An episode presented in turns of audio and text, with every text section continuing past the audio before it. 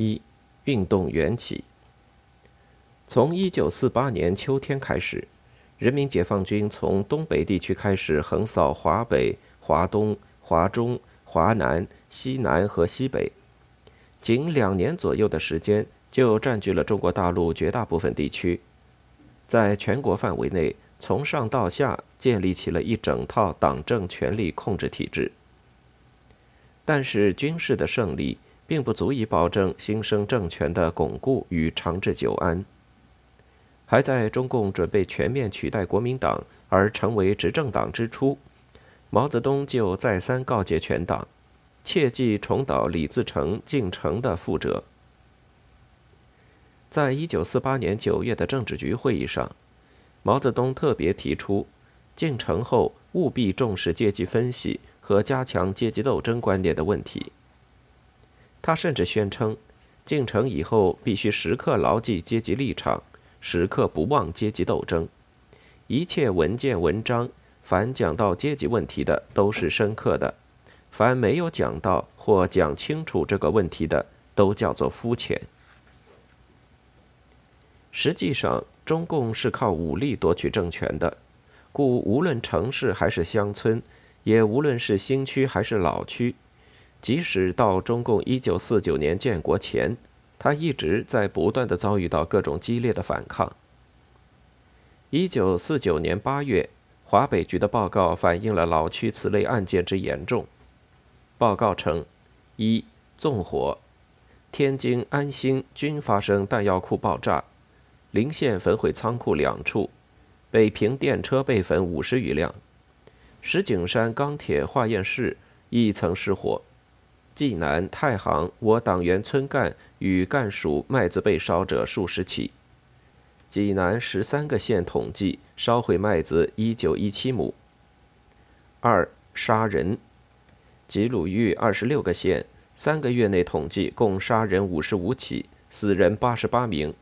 大部为匪特反革命分子所杀。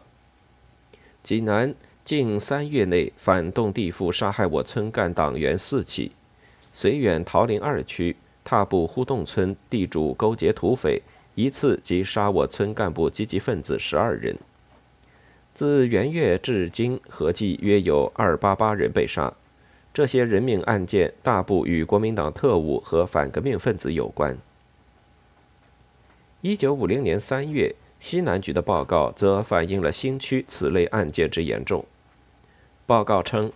近一个时期以来。西南、川、康、云、贵各省连续有土匪在各地发动大规模武装暴乱。继二月五日在成都西南龙潭寺地区近万土匪暴乱，杀害我一七九师政治部主任朱向黎及闻讯前往增援部队五十多名干部战士，随后被我派部队前往歼灭后，二月份以来各地土匪又围攻并占领了包括温江。重庆、璧县、金堂、新繁及川东之秀山等多座县城，邛崃城遭匪万人之围攻。璧山军分区一夜之间八个区政权遭匪袭击而全部丢失。平塘全县我地方工作人员被匪杀害达八十余人。该县忠孝乡一保一次被匪劫去十六岁至二十四岁妇女四十名。次日，河阳乡往平塘赶场之妇女二十一人被匪剥光衣服，七人被强奸，两名军属被强奸后又被掳走。清镇县属机场，三天之内遭匪两次洗劫，第一次被抢居民十三户，第二次全村九十余户全部被抢，并被土匪杀死七十余人，八名商人被扔到火中活活烧死。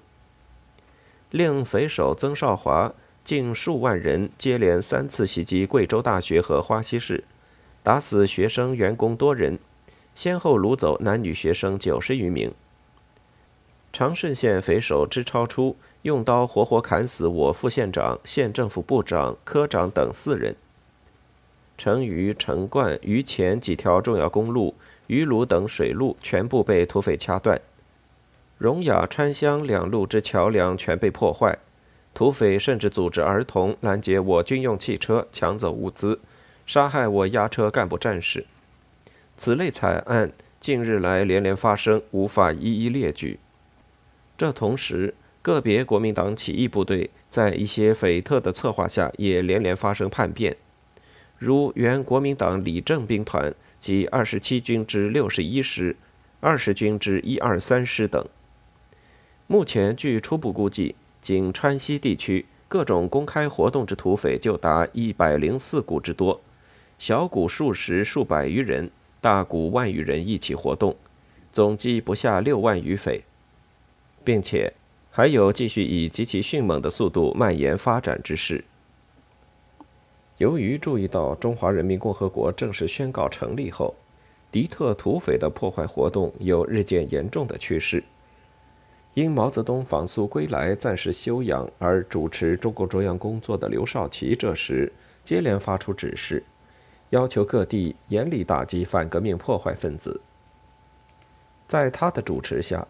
，1950年3月，中共中央先后发出了关于剿灭土匪、建立革命新秩序的指示，和关于镇压反革命活动的指示。公安部并据此在许多城市开展了敌特党团分子的登记工作，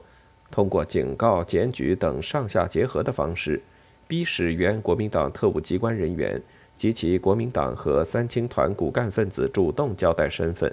以便摸底排队，掌握城市中敌对分子的状况。据三月间中共北京市委报告，从入城以来的报告之时。北京市已逮捕、集训和登记的敌特党团分子已达六千九百余名，其中登记者即占一半以上。另据浙江省的统计，其仅登记的反动党团分子就超过十一万人。又据山东省的统计，其登记的土匪、恶霸地主、反动会道门头子、特务及反动党团骨干等五种反革命分子。就达到十三万七千五百九十九名。与此同时，刘少奇还接连发出指示，要求各地严厉镇压反革命。三月二十八日，刘在华东军区和第三野战军政治部二十三日关于皖南军区破获匪特案件通报上明确批示：近来各地对于反革命分子的镇压有些不够，这样。就会鼓励反革命分子的活动。对于经过宽待争取而仍进行反革命活动的分子，必须处以长期徒刑以致死刑。此点望公安部及司法机关即向各地发以指示，请董老与罗瑞卿同志拟一指示发出。二十九日，他又在铁道部长滕代远前一日关于匪特破坏铁路情况。给军委并中财委的报告上批道：“对这些破坏分子必须严办，不严办、不给予恐怖是不对的。公安部及铁道部即商讨出办法，通知各地，批评各地麻痹现象。”三十日，了解到中苏合办股份公司协定见报后，一些地方学生上街抗议，刘少奇也马上联系到反革命分子的问题。他指出，在绝大多数群众中，这种怀疑是出于幼稚的民族主义情绪，但反革命分子必然借此大肆活动，并在活动中暴露自己的反革命面貌。各地党委、团委及公安部门对此必须密切加以注意，要特别注意那些激烈的做各种反革命提议和行动的分子，记取他们的言论和行动，并对他们加以侦查。以便发现他们之中的反革命行为和反革命组织，然后在适当时期由公安部门加以破获。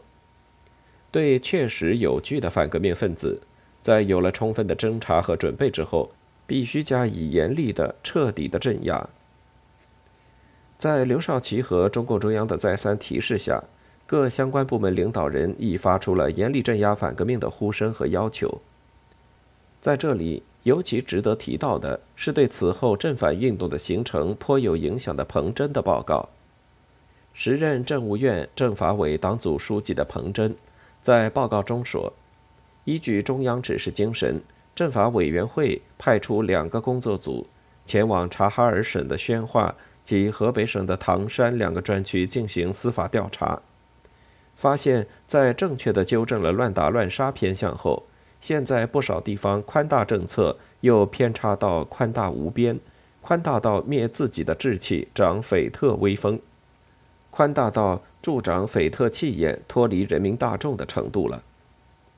对此，报告举例称，有些地方对罪大恶极，甚至曾杀我干部百余人。曾杀我县长及干部多人的反动头子，曾杀死群众多人的匪徒，却不判死刑，或下级法院判了死刑，而上级法院又改为徒刑。而更多地方则因法院不健全，各地都积压案件甚多。对于已有处刑决定之匪特案件，亦往往拖延甚久，以致失去时效。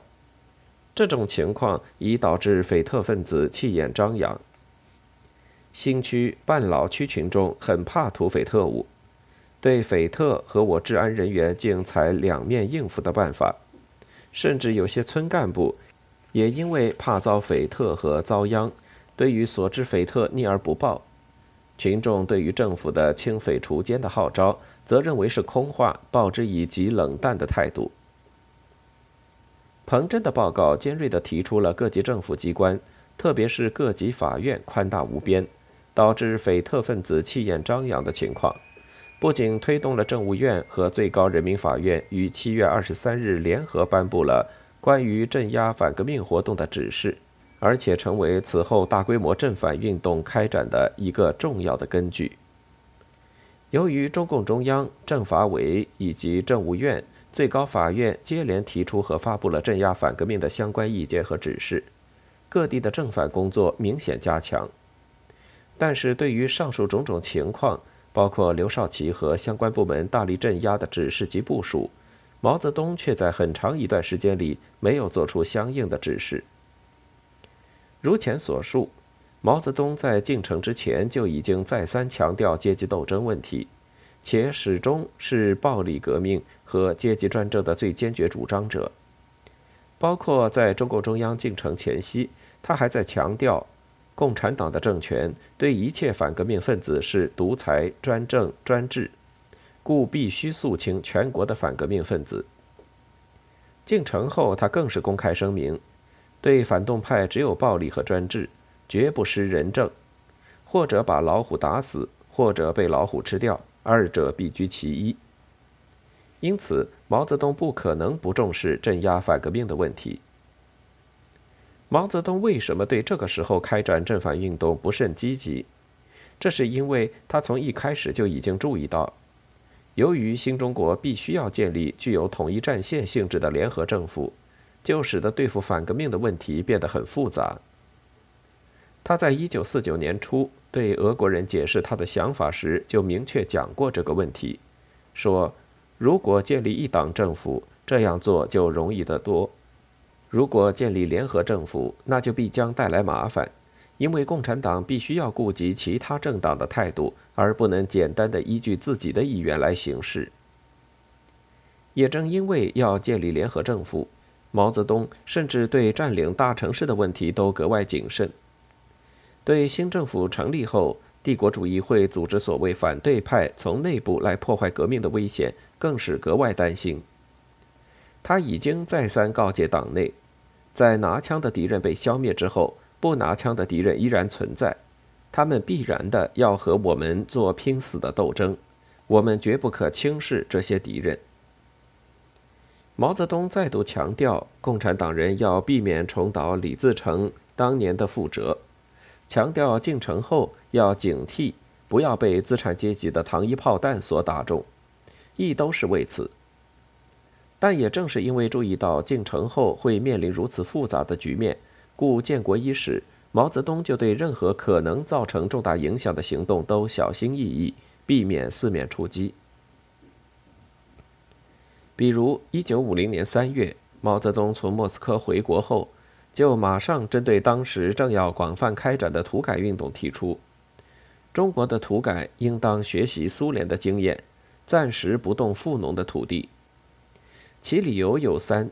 第一是土改规模空前伟大，容易发生过左偏向。只动地主不动富农，则更能孤立地主，保护中农，并防止乱打乱杀；否则很难防止。第二是过去北方土改是在战争中进行，战争完全掩盖了土改空气。现在基本上已无战争，土改就显得特别突出，给予社会的震动特别显得重大，地主叫唤的声音将特别显得尖锐。如果我们暂时不动半封建富农，待到几年之后再去动他们，则将显得我们更加有理由，即使说更加有政治上的主动权。第三是。我们和民族资产阶级的统一战线现在已经在政治上、经济上和组织上都形成了，而民族资产阶级是与土地问题密切联系的。为了稳定民族资产阶级起见，暂时不动半封建农民似较妥当。毛泽东这里的中心思想很明白，就是突出强调统战政策的需要，要求全党注意运用策略，对敌人要分而击之。以免太过刺激统战对象，使其不满。对农村中的富农尚且担心发生左的偏差，诉诸激烈手段，大规模镇压社会上的反革命分子，影响面更大。毛泽东自然表现得更加谨慎。一九五零年六月，中共中央召开七届三中全会，毛泽东在会上做了报告。在书面报告中，他鲜明地肯定了镇压反革命的极端必要性，指出凡是反革命都有帝国主义，特别是美帝国主义在背后策动，都是帝国主义的走狗。对一切土匪、特务、恶霸及其他反革命分子，都必须坚决肃清。但是他同时在口头解释这个报告的思想时，却明确告诉与会者。报告虽然面面俱到，讲了各方面的工作要求，然而当前一切工作的重心还是在为国家财政经济状况的基本好转而斗争。为什么不能把肃清反革命的工作当作重中之重？他做了详尽的解释。他说：“第一，我们已经在北方约有一亿六千万人口的地区完成了土地改革。今年秋季。”我们就要在约有三亿一千万人口这样广大的地区开始土地改革，推翻整个地主阶级。在土地改革中，我们的敌人是够大够多的。第二，革命胜利引起了社会经济改组，再加上战争已经带来了很多破坏，许多人对我们不满，尤其是现在我们跟民族资产阶级的关系搞得很紧张。他们惶惶不可终日，很不满，而因为战争破坏和经济改组所造成的失业的知识分子和失业的工人也不满意我们，还有一批小手工业者，包括一部分农民也不满意我们。因此，我们目前的首要任务在城里是要合理的调整工商业，使工厂开工，解决失业问题，并且拿出二十亿斤粮食。解决失业工人的吃饭问题，使失业工人拥护我们。同时，通过合理调整工商业、调整税收、改善同民族资产阶级的关系，通过举办各种大学和使用知识分子，使他们不反对我们。而在农村，则是要通过减租减息、剿匪反霸、土地改革，使广大农民拥护我们。总之。就是要把人民中间不满意我们的人变成拥护我们，至少不要使他们反对我们。换言之，毛泽东的想法很简单，就是不要四面出击，不可树敌太多。用他的话来说，四面出击，全国紧张，很不好。不是不要搞镇压反革命运动，而是要分轻重缓急。我们无论如何不能急躁，急了会出毛病。必须在一个方面有所让步，有所缓和，集中力量向另一方面进攻。这其实也正是毛泽东在军事上所擅长的各个击破的策略，在政治上的一种运用。